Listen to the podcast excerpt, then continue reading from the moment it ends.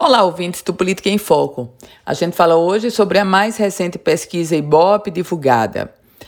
Pesquisa Ibope que entrevistou 602 eleitores e está registrada no Tribunal Regional Eleitoral do Rio Grande do Norte sob o número 2686 com a margem de erro de 4 pontos percentuais para mais ou para menos.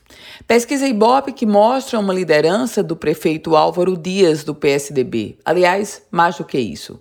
Se a pesquisa Ibope for confirmada nas urnas, o prefeito Álvaro Dias selaria a vitória já no primeiro turno.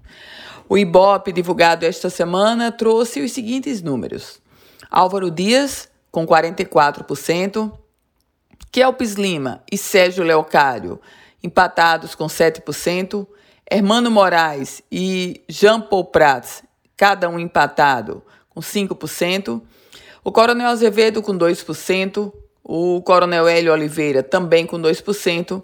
Carlos Alberto e Rosália Fernandes pontuando com 1% cada.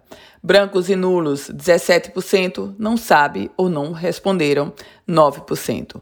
Fernando Freitas, Afrânio Miranda e Nevinha Valentim tiveram menos de 1%. Já a candidata Jaide Oliver não foi citada. Meus caros ouvintes, nesse cenário do Ibope, chama a atenção que os candidatos de oposição, eles não conseguiram emplacar, não conseguiram mostrar uma envergadura maior na oxigenação eleitoral. Se a gente comparar a pesquisa de Ibope desta semana com aquela de 6 de outubro, o candidato Álvaro Dias cresceu 11%, passou de 33% para 44%. Já Kelps Lima desidratou de 12% para 7%.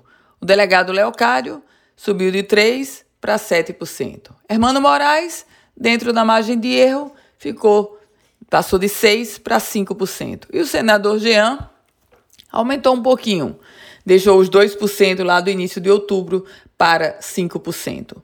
Esses são alguns dos desempenhos dos candidatos nessa reta final no comparativo Ibope com Ibope.